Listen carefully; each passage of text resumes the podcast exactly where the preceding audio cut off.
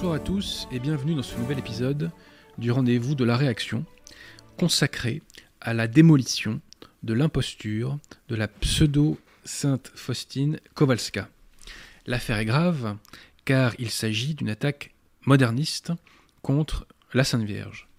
Ce sujet nous permettra par ailleurs de faire la jonction avec l'actualité puisque la pseudo-sainte Faustine Kowalska est l'inventeur d'une conception moderniste de la charité, ce que j'appelle, enfin ce que j'ai appelé dans des émissions précédentes, euh, la fausse charité conciliaire. Sujet ô combien important. Cette émission, chers amis, je pense, sera très dense. C'est pourquoi je vous invite euh, à ne pas hésiter à le revoir une deuxième fois pour bien assimiler les informations qu'elle contient. Alors, comme vous le savez, avant de commencer l'émission, euh, eh euh, nous avons un certain nombre d'annonces à faire et des annonces, euh, enfin, il y a même des bonnes nouvelles, si je puis dire. Alors, tout d'abord, si vous avez besoin d'un bouquin et que vous êtes en Ile-de-France, je vous invite à passer chez nos amis de la Librairie française, 4 rue Auguste Bartholdi, dans le 15e arrondissement. Ils ont également d'ailleurs un site internet, et c'est au métro Duplex ou la mode piquet Grenelle. Si vous cherchez un bon bouquin, vous pouvez également euh, aller sur le site de nos amis du collectif Saint-Robert Bellarmont. J'ai oublié de le dire, pardonnez-moi, Pierre Tirmont est à la technique ce soir, bien entendu. Donc vous disais-je, pour un bon bouquin, vous pouvez aller sur nos amis, sur le, sur site de nos amis du CSRB. Voilà. Alors, euh, je vous invite également à aller sur les chaînes amis, voilà, que vous avez en description. Et aussi, charité, bien entendu, commençant par soi-même, un petit peu de pub pour la chaîne YouTube Défense de la foi. La chaîne YouTube Défense de la foi consiste à prendre des petites parties de mes émissions, auxquelles parfois on ajoute un montage, pour faire une vidéo aussi pédagogique que possible sur des sujets qui sont parfois techniques. Alors, euh, il y a une série de vidéos qui est très importante, me semble-t-il, sur cette chaîne YouTube, c'est toutes celles qui sont relatives à l'invalidité du sacrement de l'ordre conciliaire. Donc il y a une longue démonstration qui fait 40 minutes, dans laquelle au passage je réfute les Dominicains d'Avrier, l'abbé Laguerre, etc. et, et Dombot, bien entendu. Euh, vraiment, je vous invite à aller la voir parce que c'est une des vidéos la plus importante de la chaîne. Et ensuite, je réponds à des contradicteurs conciliaires. Euh, il y a une vidéo aussi qui est importante où le fameux Dombot reconnaît lui-même qu'il se moque du monde. Je vous invite vraiment à aller voir tout ça. Quelle est la dernière vidéo de cette chaîne YouTube? C'est une vidéo, c'est la deuxième qui est consacrée à ce sujet, relative à la falsification du catéchisme de Saint-Pédis par la fraternité Saint-Pédis. Puisqu'en 2009, la fraternité Saint-Pédis a fait donc rééditer le catéchisme de doctrine chrétienne de Saint-Pédis, mais malheureusement, dedans, eh bien, il y a plusieurs falsifications. Bon. Mais Dieu merci, chers amis, nos amis du CSRB, justement, viennent tout juste de euh, rééditer ce catéchisme de doctrine chrétienne publié par Saint-Pédis. Et examiné, fait par Saint-Pédis. Donc si euh, vous ne l'avez pas, je vous invite à le lire. Euh, ce catéchisme a changé ma vie, je dois le dire, puisque c'est lui qui m'a converti, je pense on peut le dire. Euh, voilà, ça m'a profondément marqué et je m'y replonge à échéance régulière. Donc si vous ne connaissez pas la foi catholique, c'est l'un des meilleurs catéchismes pour commencer. Voilà. Donc je remercie au passage nos amis du CSRB et le lien est en description. Alors, également, comme vous le savez, nous faisons toute une série d'appels aux dons. Et j'aime vous rappeler, chers amis, euh, ces paroles du Christ dans les évangiles, nous disant que le moindre verre d'eau donné à un pauvre donnera lieu à une récompense. Donc, si jamais vous avez des sous sous le coude, et euh, je sais que la France a 6 000 milliards d'euros euh, de, d'épargne, de, hein, euh, et je sais que notre PIB euh, est, euh, est autour de entre 2500 et 3000 milliards d'euros. Donc, on a encore comme un peu de sous en France. Donc, n'hésitez pas, si jamais vous le pouvez, eh bien, à donner un petit coup de pouce à l'Église. Voilà. Donc, quelques petits appels aux dons. Nous avons la restauration d'une chapelle dans euh, dans les Deux-Sèvres. Donc, je vous invite, si jamais vous le pouvez, à donner un petit coup de pouce. Euh, appel aux dons également pour trois écoles. Donc une école en Belgique, l'école des Trois Saint-Jean. Euh, une école euh, en Bretagne, on va dire pas trop loin de Rennes, dans la commune de Béton, Notre-Dame Auxiliatrice. Et sur la chaîne YouTube de Catholique de France, vous pouvez retrouver des vidéos de présentation de cette école, je le dis en passant. Et enfin, école à Guingamp, l'école Saint-Expédite. Vous pouvez également donner un petit coup de pouce à la communauté euh, et au monastère de l'œuvre de l'étoile. Donc c'est sur un lien catholique de France et il n'y en avait pas avant, maintenant ça y, est, pardon. C'est-à-dire il y a un RIB euh, sur le lien lui-même, donc ça facilite si euh, jamais vous voulez faire un petit virement pour donner un coup de pouce. Voilà donc voilà pour cet appel au don.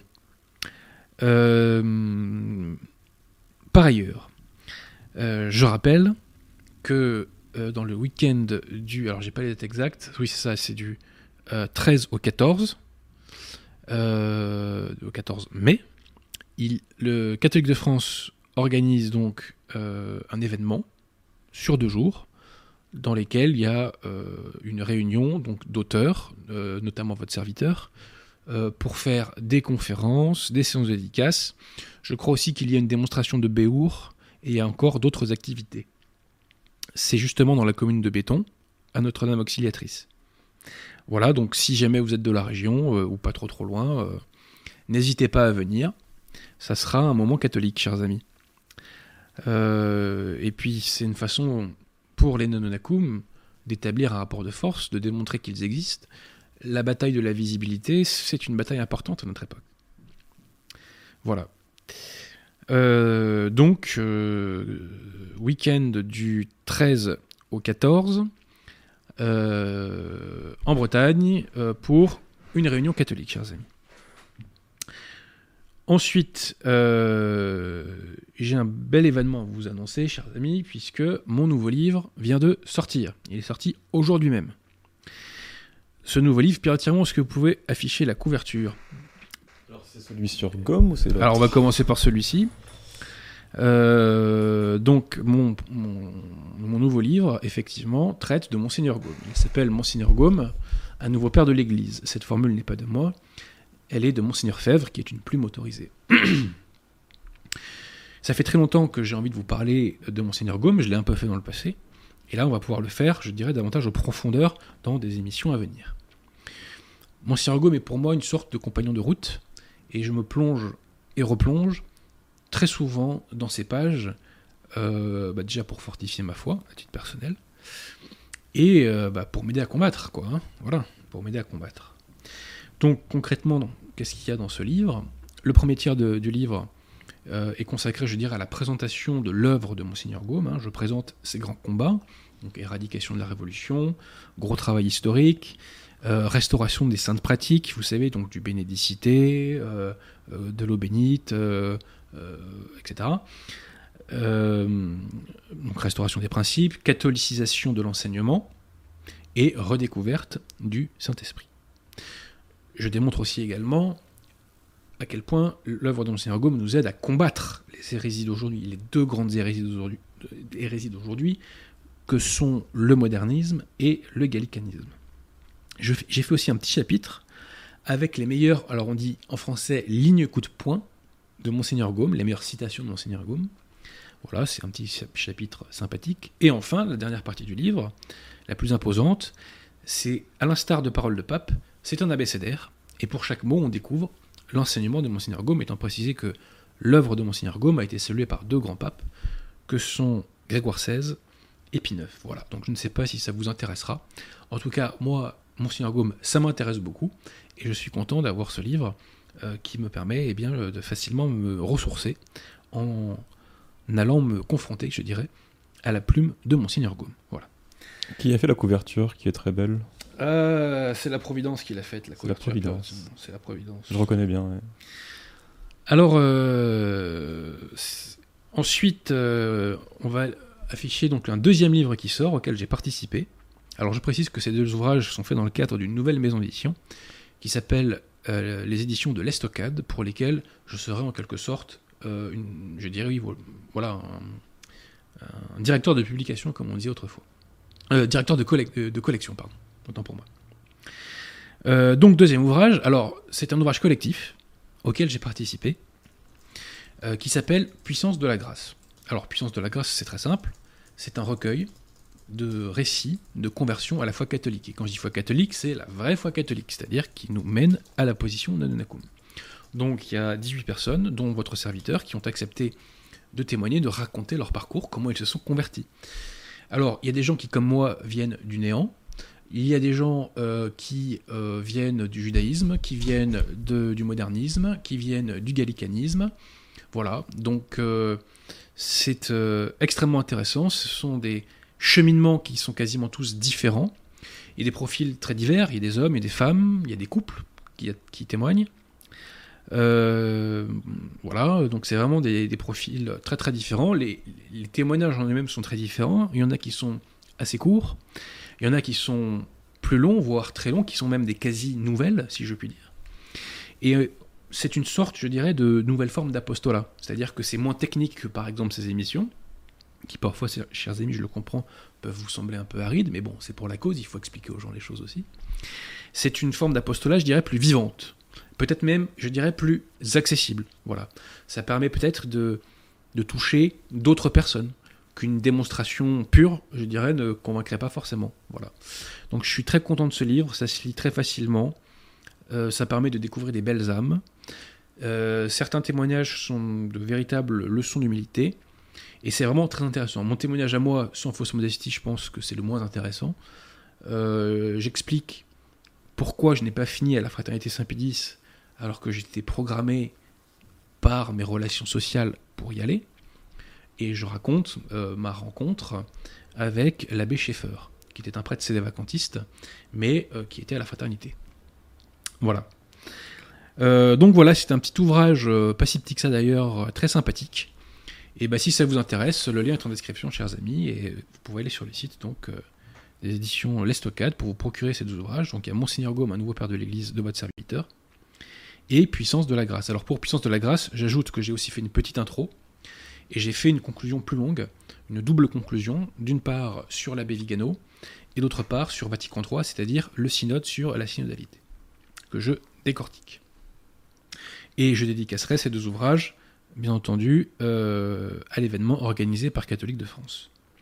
Et je dédicace cet ouvrage également euh, le 3 juin prochain chez nos amis de la Librairie Françoise. Voilà, voilà. Euh, bah écoutez, je pense qu'on peut attaquer. Pierre qu'en pensez-vous? Je suis d'accord, tu as le droit. Bon, j'autorise. Eh bien, allons-y. Comme je vous l'ai dit, l'émission de ce soir va être extrêmement dense. Et je crois que c'est une émission, une des plus importantes qu'on a faites depuis quelques temps. Et je compte sur vous, chers amis, pour la relayer un maximum. Et pour mettre un maximum de pouces bleus pour lui donner une force de frappe aussi grande que possible. Alors, allons-y. À l'instar de, de l'affaire Dreyfus, quand on examine les pièces du dossier Kowalska, on serait tenté d'en rire si les conséquences n'étaient pas aussi dramatiques. Une fois n'est pas coutume, je vais commencer par le mot de la fin, qui est fort simple. Maria Valtorta, poubelle. Marthe Robin, poubelle. Pseudo Sainte Faustine Kowalska, poubelle. Étant précisé que l'Église a déjà condamné par le Saint-Office Maria Valtorta et Kowalska. Je le rappelle car c'est important. Lorsque l'Église canonise un catholique, un ou une catholique d'ailleurs, elle fait une définition dogmatique infaillible qui relève du magistère extraordinaire de l'Église. Pie 12, Pie 11 pardon, le dit mot pour mot dans la lettre décrétale du 4 juin 1933 euh, Inclita euh, Pictavorum et dans la lettre décrétale du 8 décembre 1933 Quidid Immaculé. Donc, si la secte conciliaire canonise une personne qui de toute évidence n'était pas catholique, elle donne une preuve supplémentaire de sa non-catholicité. Rappelons également au passage que les lefévristes nous disent que l'infaillibilité de l'Église n'est engagée qu'une fois par siècle. Ceci est faux parce que l'infaillibilité du magistère ordinaire de l'Église est quotidienne, et c'est d'autant plus faux que, comme je vous l'ai dit, à chaque fois qu'on canonise euh, un catholique, un ou une catholique, on engage l'infaillibilité du magistère extraordinaire de l'Église. Dès lors, chaque pape, ne serait-ce qu'en raison de ses euh, canonisations, engage l'infaillibilité du magistère extraordinaire bien plus qu'une seule fois, euh, je dirais par siècle. Voilà. Alors pour comprendre la supercherie Kowalska, chers amis, il faut bien mesurer l'importance d'une prière que tous les catholiques connaissent, qui est le rosaire. Car la supercherie Kowalska vise d'une part à véhiculer la fausse euh, conception, je dirais, de la charité, la conception moderniste de la charité, et d'autre part, elle vise à détourner les fidèles conciliaires de bonne volonté des bienfaits du rosaire. Et j'espère que cette émission incitera les personnes qui ne récitent pas encore le rosaire à le faire, car euh, c'est une source de grâce absolument gigantesque.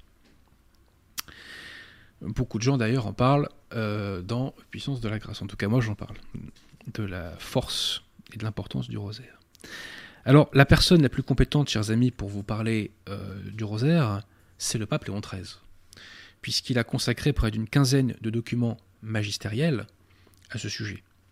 Et parmi lesquels, un grand nombre d'encycliques. Avant de lui céder la parole, je vais essayer de vous expliquer euh, la mécanique, si je puis dire, du rosaire. Pierre Tiremont, est-ce que vous pouvez, s'il vous plaît, euh, utiliser la caméra euh, qui est en face de moi Oui. Donc, ce que nous avons là, c'est un chapelet et c'est l'instrument traditionnel pour aider à réciter le rosaire. Donc, comme vous le voyez, il y a des gros grains, voilà. il y a des séries de 10 petits grains, voilà, entre chaque gros grain. Donc, le rosaire, qu'est-ce que c'est? C'est la récitation de trois prières principales, le Notre Père, le Je vous salue Marie et le Gloire au Père, auquel on peut ajouter, suite à la demande de Notre-Dame à Fatima, la prière du Ô mon Jésus.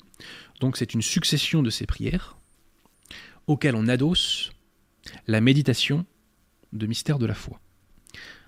Alors, comment ça fonctionne? Bah, Comme vous le voyez, donc, je vous l'ai dit, il y a des gros grains et des petits grains. Donc pour chaque gros grain, on récite un Notre Père, et pour chaque petit grain, vous voyez, pour cette série de 10, on récite un Je vous salue Marie. C'est pourquoi on dit qu'on fait des dizaines des fois. Voyez Donc quand on a fini de réciter les Je vous salue Marie, on récite un Notre Père, euh, qu'est-ce que je raconte? On récite un Gloire au Père, et ensuite un Au mon Jésus. Voilà. Et ensuite on reprend pour une nouvelle série, donc on recommence par un gros grain, donc un Notre Père, et ensuite 10 Je vous salue Marie, ensuite un gloire au Père, et ensuite un mon Jésus, etc. Avant de se lancer dans cette série, il y a une introduction pour commencer. Donc on commence par réciter un credo, un Notre Père, vous voyez un gros grain ici, trois Je vous salue Marie, et ensuite un gloire au Père. Et c'est là où on commence à attaquer les séries. Alors, je vous le disais aussi, pendant qu'on récite, il faut méditer des mystères, et il y a trois séries de cinq mystères, donc je dis bien trois et pas quatre. Euh, donc il y a la série des mystères joyeux, douloureux et glorieux. Donc c'est une prière qui est simple d'exécution, puisqu'il faut connaître simplement la prière de base pour la réaliser. Alors, que nous enseigne Léon XIII sur le rosaire? D'abord, il insiste sur l'origine du rosaire. Dans euh, Diuturni Temporis, il nous dit que l'origine du rosaire est plutôt divine qu'humaine. Plutôt divine qu'humaine. Et dans Octobori Mense, il nous dit que euh, Saint Dominique, lorsqu'il propage et établit le rosaire, le fait sous l'inspiration de la Sainte Vierge. Donc tout ça, ça nous vient, c'est une arme qui nous vient de la Sainte Vierge. Et le berceau du rosaire, c'est la France, puisque ça c'est une formule de Léon XIII, puisque c'est là où Saint Dominique combattait l'hérésie albigeoise. Et c'est grâce au rosaire qu'il a éradiqué l'hérésie. La finalité du rosaire, Léon XIII le répète dans plusieurs encycliques, c'est de contempler les mystères fondamentaux du christianisme. Voilà, donc les principaux mystères de notre religion, dit-il, par exemple dans Magné Dei Matris. Et le fonctionnement du rosaire est simple. Il consiste donc à méditer ces mystères, retenez bien ça, dans l'ordre, c'est-à-dire dans l'ordre chronologique. Léon XIII nous le dit dans Superiore Anno et dans Octobri Mense. Les vertus du rosaire sont gigantesques. Dans euh, Dei il nous dit que le rosaire nourrit et protège la foi.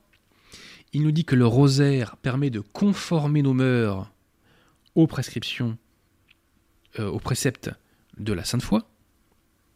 Et dans Supremi Apostolatus Officio, Léon XIII nous dit que cette prière est propre à la défense de l'Église et du peuple chrétien. C'est notamment grâce au rosaire que les Turcs ont été vaincus à la fameuse bataille de Lépante. Léon XIII nous dit, dans Octobri Mense, que le rosaire est une sorte d'instrument de guerre tout-puissant pour combattre les ennemis de la foi. Un instrument de guerre tout-puissant pour combattre les ennemis de la foi. Et il répète cette formule dans Supremi Apostolatus Officio, où il dit plutôt un puissant engin de guerre.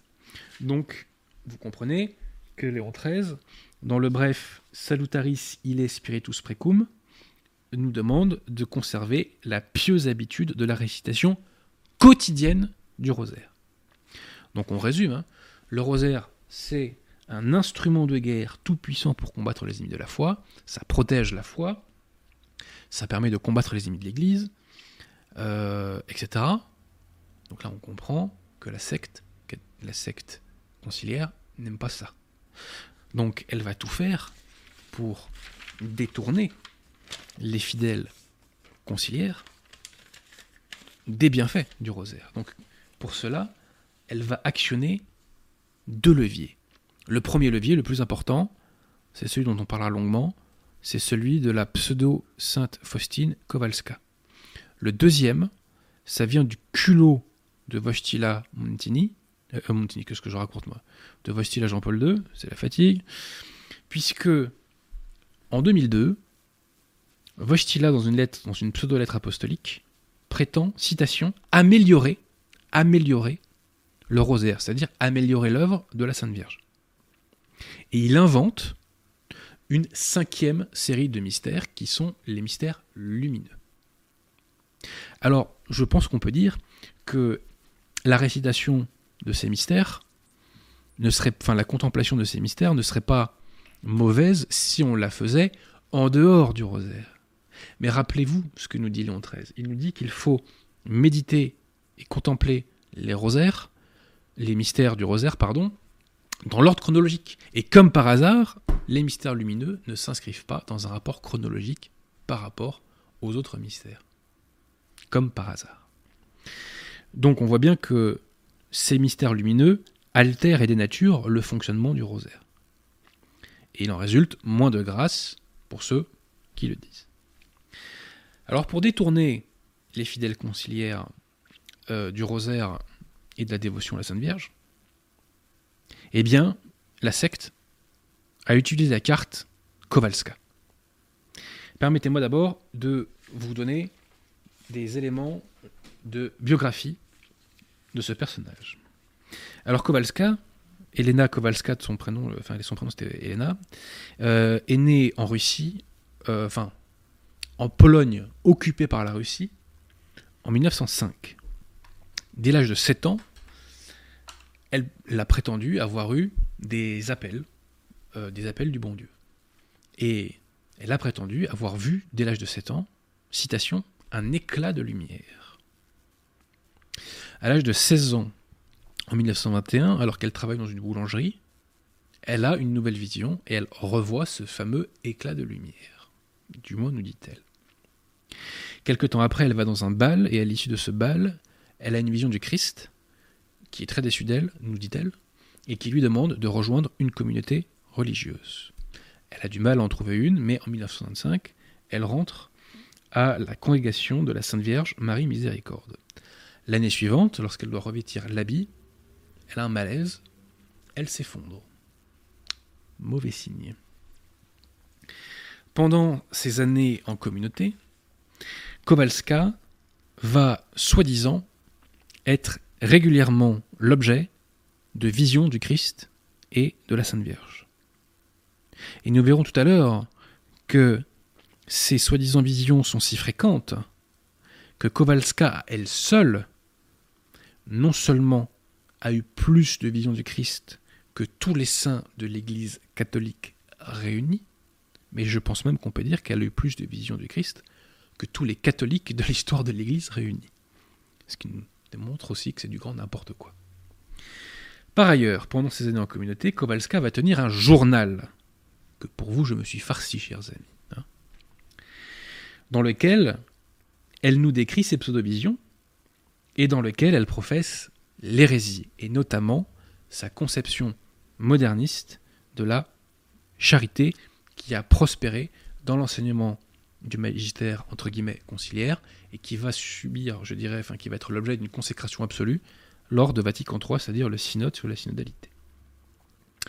En février 1931, Kowalska a, soi-disant, une vision du Christ, et le Christ, soi-disant, lui demande de peindre cette vision. Et le Christ lui dit ceci, je promets que l'âme qui honore cette image ne sera pas perdue. Ça réduit le salut à pas grand-chose quand même, ça. Hein et le Christ lui demande aussi, retenez ça, c'est important, d'instaurer la fête de la divine miséricorde. En 1900, alors dans les mois qui suivent, Kowalska va rencontrer son directeur spirituel, l'abbé Sopoko, qui va l'aider et qui, en 1934, va trouver un peintre qui va faire ce tableau. Pierre Tiremont, est-ce que vous pouvez afficher le tableau, s'il vous plaît? C'est la pièce numéro 1, excusez-moi. Bon. Voilà. Donc plus tard, l'Église va vous dire ce qu'il faut en faire de ce tableau-là. Hein. Vous verrez. Donc, euh, en 34, le tableau est fait, et en 35, soi-disant, il a une nouvelle vision, dans laquelle le Christ lui demande que cette image soit honorée publiquement. Publiquement. Voilà, donc enlevez-la puritairement, on ne va pas la mettre trop longtemps non plus. Ensuite, le 13 septembre 1935, Kowalska a soi-disant une nouvelle vision du Christ, dans lequel celui-ci lui enseigne, lui enseigne quoi donc, chers amis? Un nouveau chapelet. Chapelet qui, comme par hasard, n'a pas pour prière principale le Je vous salue Marie. Chapelet, donc avec des guillemets, qui n'est pas marial. Donc de la même manière que la secte a fait le Novus Ordomicé pour éloigner les catholiques de la vraie messe, de la messe catholique, la secte promeut le pseudo-chapelet de Kowalska pour les éloigner du rosaire, ne serait-ce que parce que les joints durent 24 heures, on ne peut pas tout faire, on ne peut pas faire toutes les prières. Donc de même que la fausse messe Paul VI sert à éradiquer la messe catholique, le pseudo-chapelet de Kowalska sert à éradiquer le rosaire. Quelles que soient les déclarations d'amour du rosaire que les pontifes conciliaires peuvent faire derrière, peu importe, ce qui compte c'est que de facto, on éloigne les fidèles conciliaires du rosaire en le remplaçant par le chapelet de Kowalska. Alors, Kowalska va mourir en 1938 et ses partisans, ses zélateurs, vont répandre ses hérésies euh, et ses, euh, fausses dévotions. L'Église va être obligée de sévir. Et l'Église va condamner Kowalska à deux reprises, en 58 et 59. Alors on me dira, mais monsieur Abosi, euh, à ce moment-là, nous sommes sous Jean 23. Certes, nous sommes sous Jean 23. Mais les enquêtes contre Kowalska ont commencé sous Pie XII, et c'est un personnel, donc le personnel du Saint-Office, mis en place sous Pie XII, voire avant, qui la condamne. Donc on peut dire que Kowalska est condamné par le Saint-Office, et par ce canal, elle est condamnée par l'Église. Alors, on se souvient que Kowalska donc, prétend avoir des révélations, elle prétend qu'on lui a appris un nouveau chapelet, et elle prétend qu'il faut honorer le tableau que le Christ lui aurait soi-disant demandé de faire. Alors, première condamnation du Saint-Office, en date du 19 novembre 1958. Citation. Premièrement, il ne faut pas s'obstiner en faveur du caractère surnaturel des révélations de Sœur Faustine. les visions et révélations de Sir Faustin n'ont pas d'origine surnaturelle. Question si l'origine de ces visions n'est pas surnaturelle, quelle est leur origine? Réponse si l'origine n'est pas surnaturelle, l'origine ne peut être que démoniaque. Deuxièmement, il faut retirer les prières et les images venant de ces prétendues révélations. Retirer les prières, ça veut dire qu'il ne faut pas faire ce pseudo-chapelet. Et retirer les images, ça veut dire qu'il ne faut pas honorer publiquement le tableau que vous avez vu tout à l'heure. Troisièmement, il est conseillé aux évêques de garder la prudence tant que les éléments du culte de la miséricorde divine ne sont pas retirés de leur paroisse. Donc là, toujours, on incite à enlever tous ces, tableaux, soi-disant là, euh, voulus par le Christ. Quatrièmement, écoutez bien, la fête de la miséricorde ne doit pas être instituée. La fête de la miséricorde, que soi-disant donc le Christ a indiqué à Kowalska, le Saint-Office nous dit, elle ne doit pas être instituée. Que fait Wojtyla Jean-Paul II le 30 avril 2000 Il institue la fête de la divine miséricorde. Wojtyla fait ce que le Saint-Office a très clairement condamné. Cinquièmement, il faut donner un grave avertissement à l'abbé Sopoko en lui ordonnant de cesser de défendre et de propager ses prétendues révélations et ce culte. Prétendues révélations, le Saint-Office nous dit, ce sont de fausses révélations. C'est du bidon, c'est du toc. Deuxième condamnation du Saint-Office, en date du 6 mars 1959. Donc il nous redit qu'il s'agit de prétendues visions et révélations. Et premièrement, il nous dit il faut interdire la diffusion des images et des écrits qui présentent la dévotion à la divine miséricorde dans les formes proposées par la dite sœur Faustine. Deuxièmement, il est requis de la prudence des évêques de faire disparaître les dites images qui ont éventuellement déjà été exposées au culte. Donc faites disparaître ce tableau soi-disant de la divine miséricorde. Nouvelle condamnation parfaitement claire, parfaitement nette du Saint-Office qui tranche la question. Donc tout ce qui vient de Saint Faustine doit être mis à la Voilà ce que dit le Saint-Office. Mais comme vous le savez, chers amis, eh bien, les modernistes, avec Roncalli Jean 23, vont usurper le trône de Pierre en 58. Et là, les choses vont rapidement changer.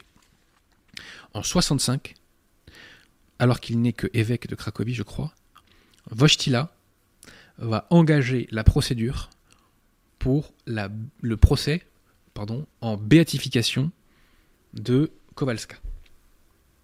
En 69, il reçoit un feu vert de la congrégation pour la doctrine de la foi qui est censée être dans la continuité pourtant du Saint-Office. C'est bizarre, elle contredit. En 78, la congrégation pour la doctrine de la foi nous dit que les condamnations contre Kowalska ne valent plus. Pourquoi? À quel motif? Au motif que le Saint-Office, lorsqu'il s'était prononcé en 58 et 59, l'avait fait sur une base erronée, c'est-à-dire qu'on lui avait donné des traductions mauvaises des textes de Kowalska. Ça, chers amis, c'est l'argumentation bidon préférée des hérétiques. Lorsque les jansénistes ont été condamnés à l'époque, ils ont affirmé que ce qui avait été condamné par les papes n'était pas leur enseignement, et donc qui n'était pas concerné. Ensuite, en 1907, lorsque Saint Pidis condamne le modernisme dans Pascendi Dominici Gregis, il fait le portrait robot de Maurice Blondel. Tout le monde le reconnaît. Mais Maurice Blondel dira Ah non, non, c'est pas moi, je me reconnais pas du tout dans la condamnation de Saint-Pédis. Pareillement, en 1950, quand Pie dans Humani Generis, condamne de Lubac, il prétendra qu'il n'est pas concerné et qu'il ne se reconnaît pas dans la condamnation de Pie Ça, c'est l'argumentation bidon préférée des hérétiques. Alors, le 13 avril, sur cette lancée, hein, le 13 avril 1993, Wojtyla va, entre guillemets, béatifier Kowalska. Et le 30 avril 2000, il va, entre guillemets, euh, canoniser Kowalska. Et, pareillement, le 28 septembre 2008, euh, l'abbé Ratzinger Benoît XVI va quant à lui, entre guillemets, béatifier l'abbé Sopoko qui avait désobéi aux évêques et au Saint-Office en continuant de répandre euh, ce culte bidon euh, à Kowalska. Donc nous le voyons, l'Église a condamné Kowalska, la secte conciliaire, entre guillemets, la réhabilite. Et nous allons voir tout de suite, chers amis, pourquoi. Nous allons arriver dans quelques instants à ce fameux journal de Kowalska. Au regard des hérésies et des bizarreries qui s'y trouvent, ce journal est la preuve la plus décisive et la plus évidente de la supercherie kowalskienne. Ce journal est extrêmement actuel sur un point précis, que nous avons déjà rencontré dans le passé et que nous re-rencontrerons à l'avenir. Ce point, c'est celui de la fausse charité conciliaire. C'est celui de la conception moderniste de la, charité, entre guillemets charité à ce niveau-là. Conception qui va être, je le répète, consacrée au synode sur la synodalité.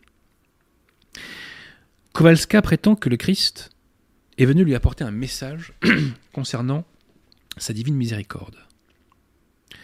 Ce qui fait dire à Arnaud Dumouche dans une vidéo de, 2011, citation, que Kowalska a révolutionné la façon dont on comprend la théologie catholique. Révolutionner la façon dont on comprend la théologie catholique. C'est marrant, moi je ne savais pas que l'enseignement de l'Église avait besoin d'être révolutionné. Nous savons depuis les évangiles que Dieu est charité. Mais, à entendre Kowalska, ses zélateurs et la secte conciliaire, cela n'avait pas été compris par l'Église catholique, à un tel point qu'il y avait un besoin d'expliquer au monde ce qu'était véritablement la, divine miséricorde, la miséricorde de Dieu.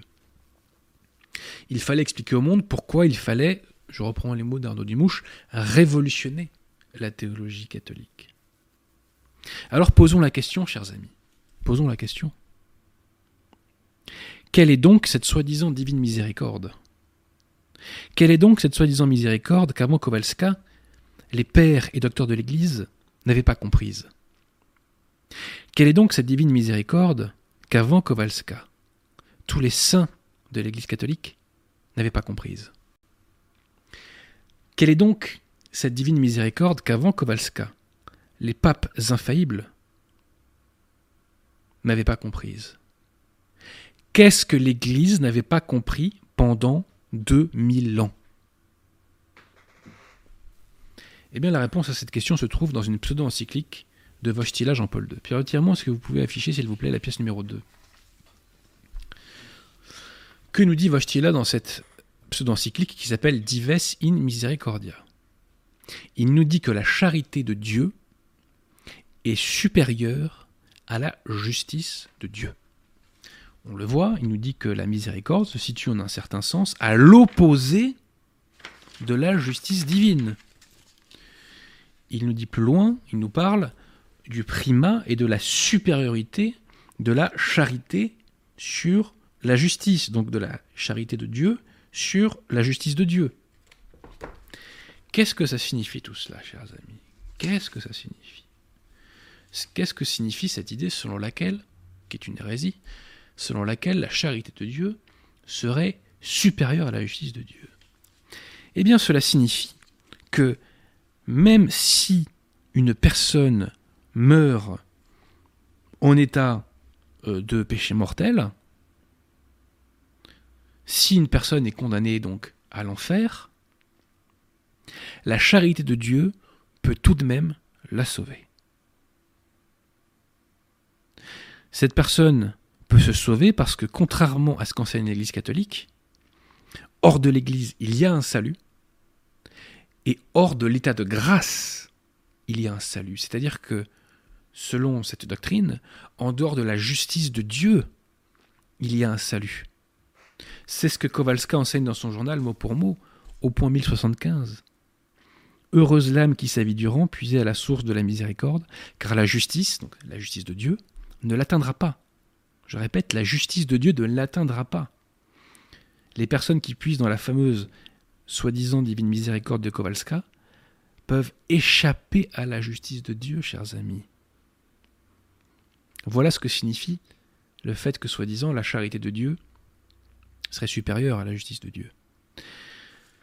Contrairement à ce qu'enseigne l'Église toujours, c'est ce qu'il faut comprendre, le mal, l'erreur et le péché ont droit à l'existence. Et d'ailleurs, j'en veux pour preuve que lorsque vous dites à un moderniste, à un conciliaire, que le mal, l'erreur et le péché n'ont pas le droit à l'existence, que vous oppose-t-il Il vous oppose que vous manquez de charité.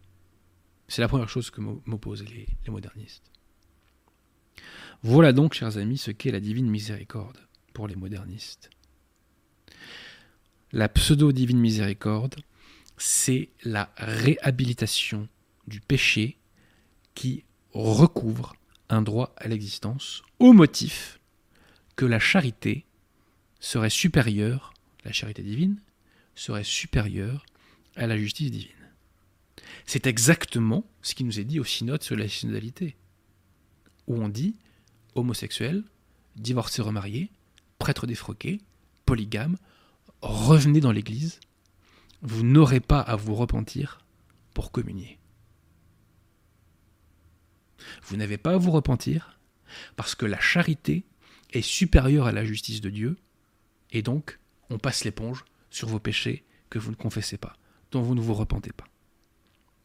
On retrouve cela également dans les directives récentes de Bergoglio sur la confession, où il dit Donnez systématiquement votre pardon. Qu'est-ce que ça veut dire en creux? Ça veut dire qu'on donne le pardon même si on ne se repent pas de ses péchés. Voilà donc une nouvelle conception de la morale. Donc cette hiérarchie selon laquelle la charité divine serait supérieure à la justice divine, cela crée une nouvelle morale. Selon la morale catholique, le mal, l'erreur et le péché n'ont aucun droit.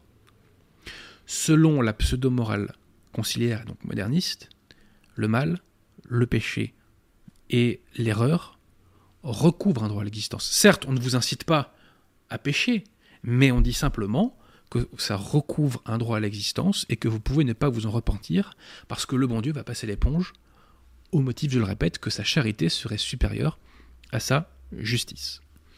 Vous l'avez compris, chers amis, tout cela relève de l'hérésie, c'est une hérésie abominable. C'est d'abord une hérésie parce qu'elle nous dit que le, la justice du bon Dieu pourrait contredire la charité du bon Dieu. Or, c'est impossible. Pourquoi? Parce que le bon Dieu ne peut pas se contredire. Pionze le dit infailliblement dans Divini Illus Magistri, citation, Dieu qui ne peut se contredire lui-même. On aurait pu citer Léon XIII qui dit dans une encyclique que j'ai oubliée, qui se trouve dans Parole le Pape, le vrai ne peut contredire le vrai. Donc je répète, la charité de Dieu ne peut pas contredire sa justice, parce que le bon Dieu ne peut pas se contredire. En outre, la justice de Dieu et la charité de Dieu marchent ensemble. La justice de Dieu est d'ailleurs l'aboutissement ultime, si je puis dire, de la charité, puisque cela vise au triomphe du bien et à l'anéantissement du mal. Et d'ailleurs, une personne est condamnée à l'enfer lorsqu'elle a manqué à la charité. Une personne donc est sanctionnée par la justice de Dieu quand elle a manqué à la charité. Donc c'est bien la preuve que justice de Dieu et charité marchent ensemble et elles ne peuvent pas s'opposer, contrairement à ce que nous disent les conciliaires, c'est-à-dire les modernistes. Voilà la nouvelle conception de la morale moderniste. Voilà la fausse euh, charité conciliaire qui, je le répète, réhabilite le péché en lui redonnant un droit à l'existence. Tout cela est une négation de la foi catholique, ce qui est bien la preuve que Kowalska ne peut pas être sainte, puisque pour être sainte, euh, il, faut, euh, il faut avoir euh, pratiqué l'héroïcité des vertus, et notamment de la vertu de foi. Quand on professe l'hérésie toute sa vie, on ne professe pas l'héroïcité de la vertu de foi. Voilà, tout simplement. Alors maintenant, chers amis, que nous avons vu cette hérésie abominable qui est cette conception moderniste de la morale, eh bien, examinons maintenant le journal de Kowalska. Mon propos sur ce point sera divisé en deux axes. D'abord, il y a ce que Kowalska nous dit d'elle-même, et ensuite, il y a euh, son enseignement. Son enseignement que je résume par une formule très simple. Hors de l'Église, il y a un salut. Hors de l'état de grâce, il y a un salut. Vous pouvez vous sauver en échappant à la justice de Dieu. Alors, que nous dit-elle sur elle-même d'abord? Kowalska nous dit que l'humilité est quelque chose d'extrêmement important, et on ne la démentira pas, bien entendu. Voyons comment Kowalska illustrait son humilité. Alors tout d'abord, au point 150 de son journal, Kowalska nous apprend qu'elle est d'ores et déjà une sainte de l'Église catholique. À ce moment-là, Kowalska prétend avoir une vision et un échange avec Sainte Thérèse. Sainte Thérèse, dites-moi, est-ce que j'irai au ciel? Oui, vous irez au ciel, ma sœur. Et serai-je sainte? Oui, vous serez sainte. Mais, Thérèse, serai-je sainte comme vous sur les autels? Oui, vous serez sainte comme moi. Donc ça, vous voyez, c'est un nouveau concept. Ça s'appelle l'autocanonisation. Voilà, c'est très pratique. Il est vrai, il est vrai qu'on n'est jamais servi que par soi-même. Hein. Par ailleurs, au point 1571 et au point 1331, Kowalska nous parle, citation, de ma sainteté. Kowalska répète d'ailleurs à échéance régulière qu'elle est d'ores et déjà sauvée, au point 969, au point 393, au point 1093. Toujours concernant l'humilité de Kowalska, au point 603, elle écrit ceci. Jésus se pencha vers moi, me regarda et me parla de la volonté du Père céleste. Il me dit que l'âme, écoutez bien, l'âme la plus parfaite et la plus sainte est celle qui fait la volonté du Père. L'âme la plus parfaite et la plus sainte est celle qui fait la volonté du Père. Mais il n'en existe pas beaucoup. Et il me dit que moi, j'accomplissais la volonté de Dieu d'une manière parfaite. Donc elle nous dit là, puisqu'elle accomplit la volonté d'une manière parfaite, quelle est l'âme la plus parfaite? Humilité, vous disais-je. Au point 1049, elle nous dit ceci Mon intime union avec Dieu est telle qu'aucune créature ne peut le concevoir. Toujours concernant l'humilité, point 1720 Il y a des moments de compréhension intérieure dans mon âme que me donne Jésus. Et alors, tout ce qui existe sur terre est à mon service. Les amis et les ennemis, les succès et les insuccès, tout doit concourir à me servir, qu'on le veuille ou non. Heureusement, elle dit, ensuite qu'elle n'y pense pas trop, qu'elle n'y pense pas du tout. Au point 969, Kowalska prétend que le Christ lui a dit ceci Ma fille, tout ce qui existe est à toi. Bizarre quand même, hein, que Jésus parle comme ça à, une sainte, c'est quand même bizarre, je trouve. Hein. Point 535. Le Christ soi-disant aurait dit Tu es mon épouse pour l'éternité. Et au point 1502, Kowalska le répète qu'elle jouit de la dignité d'épouse de Jésus. Alors ça c'est assez marrant, chers amis, parce que le magistère de l'Église s'est prononcé sur cette question de savoir qui est l'épouse du Christ. Et il dit pas que c'est Kowalska. Il dit que c'est la Sainte Église catholique. Point 282, soi-disant, le Christ aurait dit à Kowalska Tu es l'honneur et la gloire de ma passion. Humilité. Point 587, Ma fille, si tu le veux, je créerai en un instant un nouveau monde plus beau que celui-ci, et tu y vivras le reste de tes jours. Mais est-ce que vous prenez ça au sérieux, les amis? Franchement, franchement.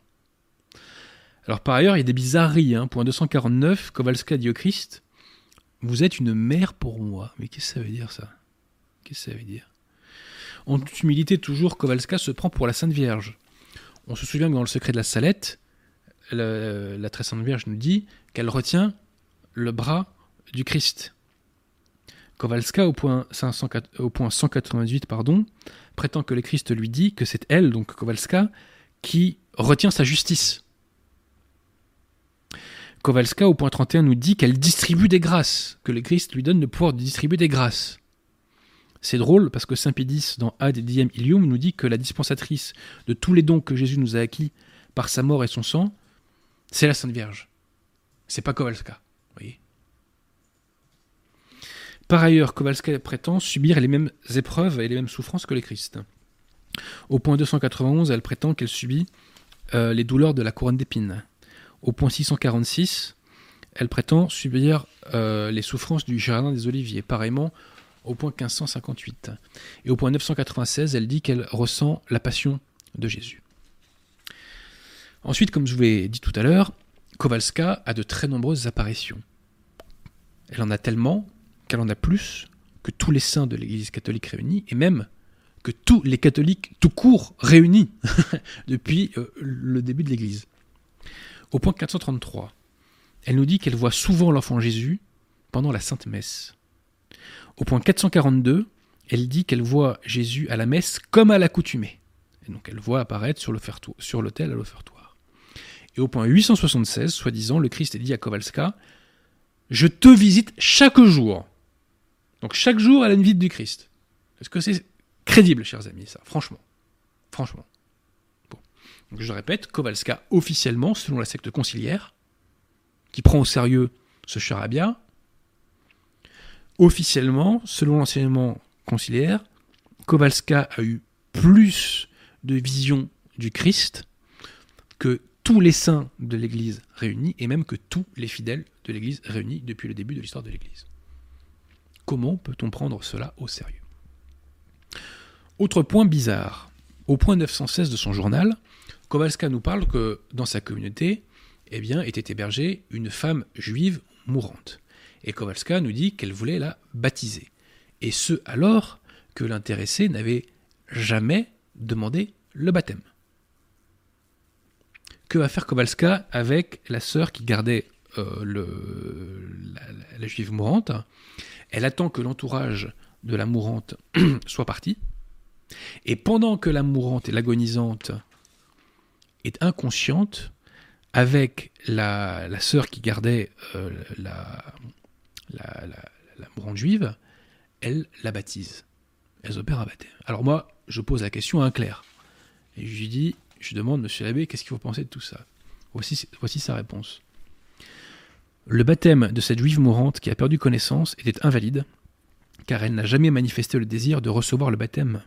Et étant adulte, il fallait qu'elle soit consciente pour le recevoir validement. Le baptême administré de cette façon pourrait être valide pour un bébé inconscient, mais certainement pas pour un adulte. Donc Kowalska, cette soi-disant sainte, qui a pratiqué notamment les vertus de charité, de foi, etc., fait des baptêmes invalides. Est-ce que c'est sérieux une fois encore? Par ailleurs, donc Kowalska euh, préfigure, si je puis dire, la discipline euh, destructrice et sacrilège euh, des modernistes, puisqu'elle prétend au point 44 que un hostie aurait quitté le tabernacle pour atterrir dans ses mains. Et pareillement, au point 160, elle prétend que lorsqu'elle recevait la communion, un hostie qui était resté accroché à la manche du prêtre est retombé dans ses mains. Préfiguration de Vatican II, chers amis. Préfiguration de Vatican II. Ah. C'est pas pour rien qu'elle a été, entre guillemets, canonisée. Arrivons maintenant à l'enseignement de Kowalska, chers amis. Donc cet enseignement, je le répète, il est très simple. Hors de l'Église, il y a un salut. Hors de l'état de grâce, il y a un salut. Hors de la justice de Dieu, il y a un salut. Illustrons tout ça. Alors tout d'abord au point 873, qui se passe le 8 janvier 1937, Kowalska prétend avoir une vision du Christ dans laquelle elle lui demande de sauver toutes les âmes qui mourront en ce jour. Et le Christ, soi-disant, aurait accepté. Ce qui est rigoureusement impossible. Pourquoi? Parce que en ce jour, sont morts des gens qui étaient en état de péché mortel, sont morts des gens qui étaient en dehors de l'Église, des gens qui avaient encore en eux le péché originel. Donc ça voudrait dire que selon Kowalska et selon la secte qui l'approuve et qui la canonise, le Christ aurait sauvé des gens qui, selon la morale du Christ, doivent aller en enfer. Mais est-ce que c'est sérieux ça? C'est impossible, chers amis. Pourquoi? Je viens de vous le dire. Pillon enseigne infailliblement que le bon Dieu ne peut pas se contredire. Et les gens qui, selon la morale du Christ, doivent aller en enfer, ne vont pas au ciel. C'est pas compliqué à comprendre. Voilà. Alors après, on ne sonde pas euh, le jugement final, mais sur le plan du principe, Kowalska pose une contradiction hérétique. Ensuite, nous arrivons à cette fameuse conception moderniste de la charité, cette fausse charité conciliaire. Cette fausse charité conciliaire implique que le pécheur n'a pas à se repentir de ses péchés. Pourquoi? Parce que, je le répète, la charité du bon Dieu, son amour, est supérieur à sa justice. Donc pour être sauvé, il n'y a pas besoin de se repentir de ses péchés mortels. Au point 723 et au point 598, Kowalska nous dit Plus grand est le pécheur, plus il a le droit à la miséricorde. Oui, c'est vrai, sous réserve qu'il se repente, qu'il se confesse, qu'il fasse acte de contrition, qu'il regrette ses péchés. Mais s'il n'y a pas cette repentance des péchés, il n'y a pas de salut pour le pécheur en état de péché mortel. Il n'y en a pas. Arrivons maintenant à son fameux, entre guillemets, chapelet. Donc, comme je vous l'ai dit, ce chapelet bidon euh, est un faux chapelet puisqu'il n'a pas de caractère marial. Il n'est pas d'essence mariale, si vous préférez. Puisqu'il y a encore un ou deux Je vous salue Marie, je crois, mais la principale prière n'est pas un Je vous salue Marie. Donc, non seulement euh, ce chapelet, chers amis, n'a pas de caractère marial, n'a pas d'essence mariale, pardon, mais Kowalska ose nous dire que son chapelet bidon a la propriété de sauver les âmes qui ne sont pas en état de grâce et qui sont en dehors de l'Église. Elle ose nous dire qu'elle peut sauver ainsi euh, des gens qui échappent donc à la justice divine. Puisqu'elle prétend que il suffit à un agonisant, quel que soit son. donc un agonisant même non repentant, je veux dire, de réciter son, pseudo-chapelet pour se sauver. Et mieux, un individu peut sauver un tiers qui est en état de péché mortel s'il récite pour lui le chapelet bidon de Kowalska. Je n'invente rien, chers amis, elle écrit ça en toutes lettres dans son journal, comme on va le voir.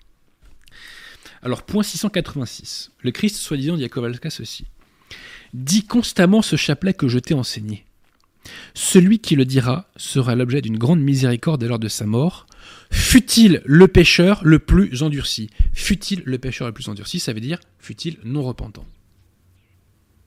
S'il dit une fois ce chapelet, il recevra la grâce de mon infinie miséricorde.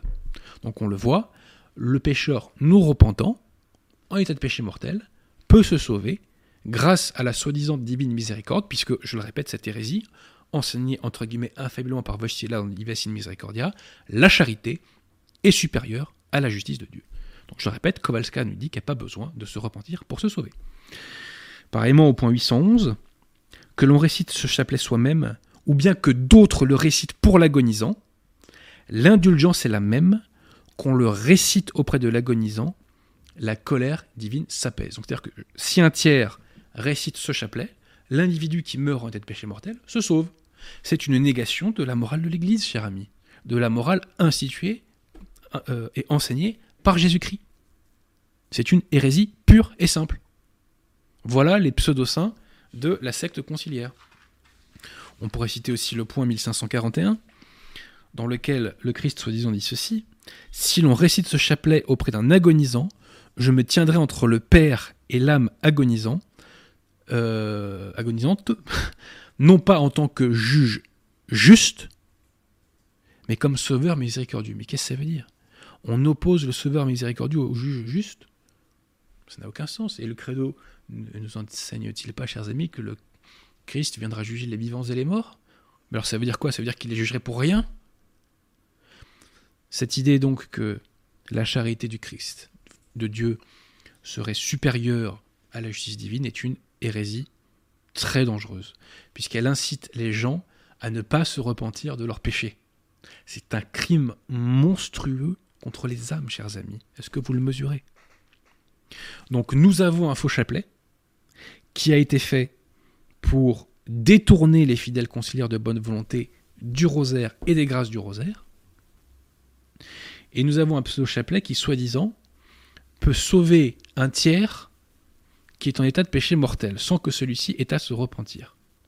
Je le répète, c'est une hérésie, c'est une négation de la foi, et ceci n'est absolument pas compatible avec l'héroïcité euh, de la vertu de foi.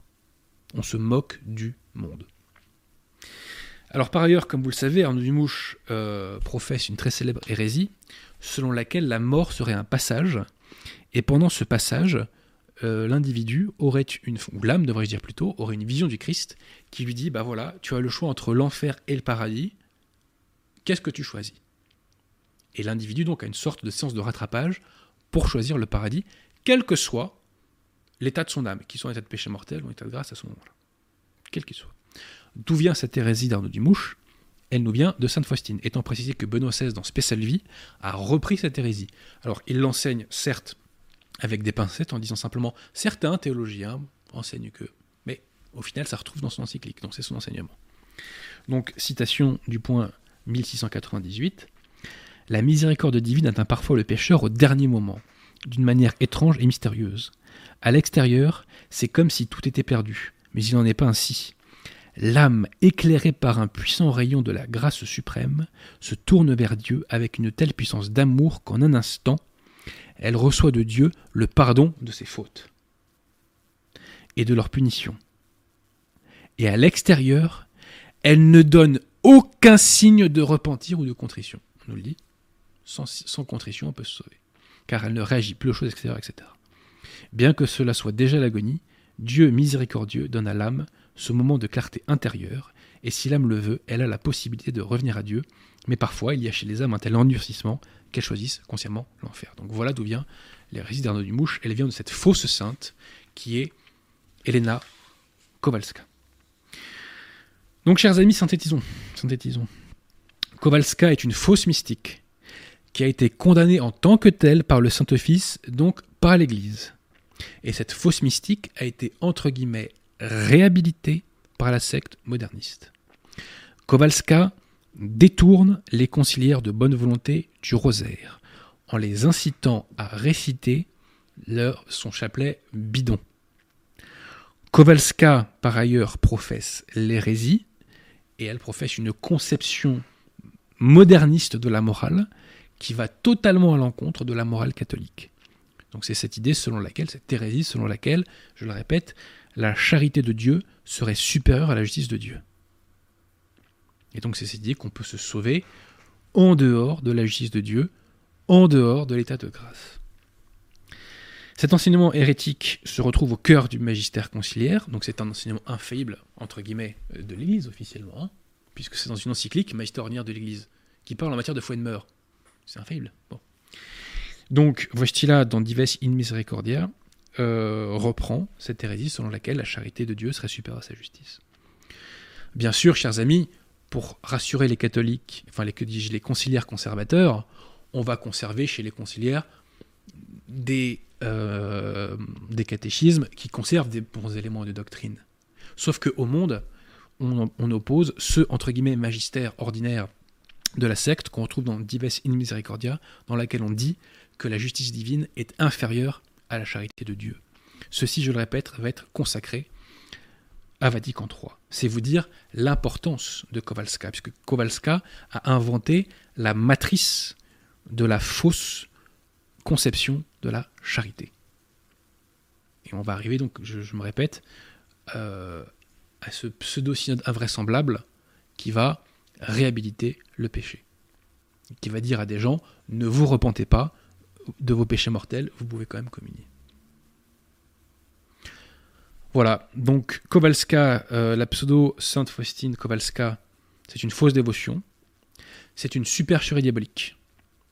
Et ma conclusion, je vous l'ai déjà dite, Maria Valtorta, poubelle, Marthe Robin, poubelle, et pseudo Sainte Faustine Kowalska, poubelle.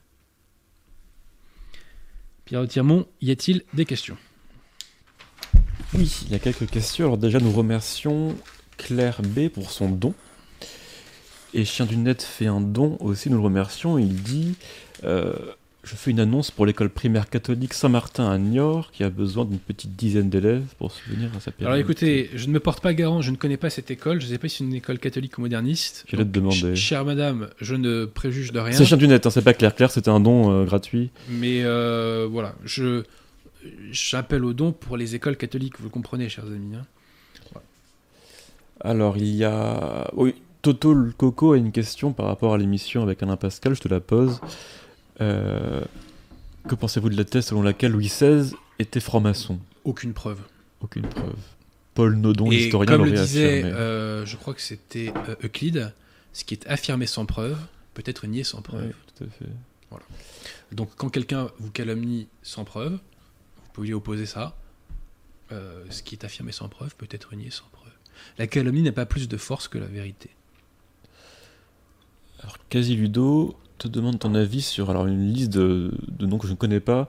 Alors, il y a Kérizinen, Garabandal, Saint-Damiano. Oui, alors ça, ce sont des, Ah oui, Emmerich, oui. ce sont des événements, de, ce sont des Palmar de apparitions Troya. euh, conciliaires. Euh, donc, je vous réponds que tout ça, ce sont des fausses apparitions. Tout ça, c'est du bidon et il faut s'en éloigner, à l'instar de la pseudo Sainte Faustine. Voilà. Poubelle, poubelle, poubelle, poubelle, poubelle. Euh, Il faut être intransigeant. Le mal n'a aucun droit, donc euh, Ouais. on ne lâche rien. Il y avait une remarque de Maurice Seclin. L'Ave Maria ne comportait que la salutation angélique à l'époque de Saint Dominique. Il tenait à le préciser. Parce que Écoutez, euh, je n'en sais rien, mais j'ai tendance à penser quand même que le Je vous salue Marie euh, a toujours eu les mêmes paroles. hein, euh, franchement, euh, Alors, surtout si c'est la Sainte Vierge qui l'a instauré. je regarde en direct Attendez, bougez pas. Qu'est-ce qu'on me dit? les questions. Tac. Non, c'est bon.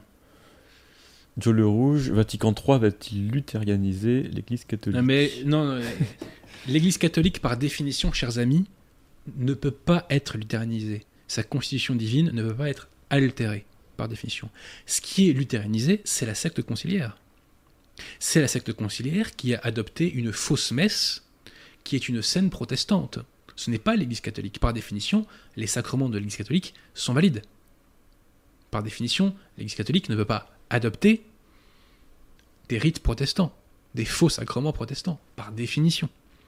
Donc l'Église catholique ne peut pas être luthérianisée, mais je vous rassure, la secte conciliaire, elle, se luthérianise. Et on se souvient que Bergoglio a eu l'audace de mettre au Vatican une statue de Martin Luther. Lui-même, je crois, ne l'aurait pas cru, si on lui avait dit que ça arriverait un jour. Euh, Bon, il y y y a des débats en cours, mais pas de questions. euh, Bah écoutez, on va pas faire beaucoup de zèle, Pierre Tiron, parce que c'était une émission dense. Alors je vous invite, chers amis, vraiment à revoir cette émission, parce qu'elle est très dense en informations. Et vraiment, euh, elle est importante, enfin, je crois, parce que on comprend le cerveau conciliaire. On comprend cette fausse morale conciliaire. On comprend cette conception totalement erronée de la charité. On comprend cette conception moderniste de la charité. Voyez Le mal n'a aucun droit, l'erreur n'a aucun droit, le péché n'a aucun droit. C'est la doctrine de l'Église de toujours. Les modernistes ne sont pas d'accord avec ça, c'est leur problème, ils s'en expliqueront au bon Dieu, c'est la mort de l'Église et il faut euh, s'y fier. Alors j'en profite pour vous rappeler, chers amis, que nos amis du CSRB ont réédité donc euh, le catéchisme de la doctrine chrétienne de Saint Pidis, que la fraternité Saint Pidis avait falsifié dans une édition de 2009. Donc là, c'est la version authentique, non falsifiée du catéchisme, c'est important. Et je rappelle que bah, votre serviteur a fait euh, deux nouveaux livres. Donc le premier, euh, c'est un ouvrage que j'ai consacré à Monseigneur Gaume, euh, qui, je crois, permet de renforcer la foi du lecteur et qui permet de combattre davantage encore les deux grandes hérésies de notre temps que sont le modernisme véhiculé par la secte conciliaire et le gallicanisme véhiculé principalement par la fraternité Saint-Pédis. Et euh, aussi, il y a cet ouvrage collectif, donc Puissance de la grâce, euh, qui est donc un recueil de récits de conversion à la foi catholique, et c'est un ouvrage vraiment très touchant. J'espère avoir le temps un jour, chers amis, de vous en parler à ce micro, parce que le, programme, je vous avoue, est très chargé. La prochaine émission dans deux semaines aussi sera sur un sujet euh, très grave. Je ne sais pas si j'aurai le temps de vous parler de mes deux nouveaux bouquins. Bon, au pire, c'est pas grave, on décale ça une autre fois. Donc, vraiment, n'hésitez pas à partager cette émission. Et euh, pour, pour, pour doper un petit peu, je dirais, les algorithmes. Et je vous rappelle que je fais une séance de dédicace de mes nouveaux livres le 3 juin prochain à la librairie française. Et également, d'ailleurs, euh, le, le 13 mai euh, prochain, donc, à la commune de Béton pour l'événement organisé à Catholique de France. Et je ferai également aussi une conférence sur tous ces sujets. Voilà. Je pense qu'on a tout dit, Pierre Tirmont? On peut s'arrêter là. Voilà, donc on s'arrête là et euh, je vous dis donc à dans deux semaines pour une nouvelle émission qui, je crois, sera très importante. Et chers amis, n'oubliez pas de réciter à fond le rosaire, puisque Léon XIII vous enseigne que c'est un instrument tout puissant contre les ennemis de l'Église. Voilà. Je vous dis à bientôt.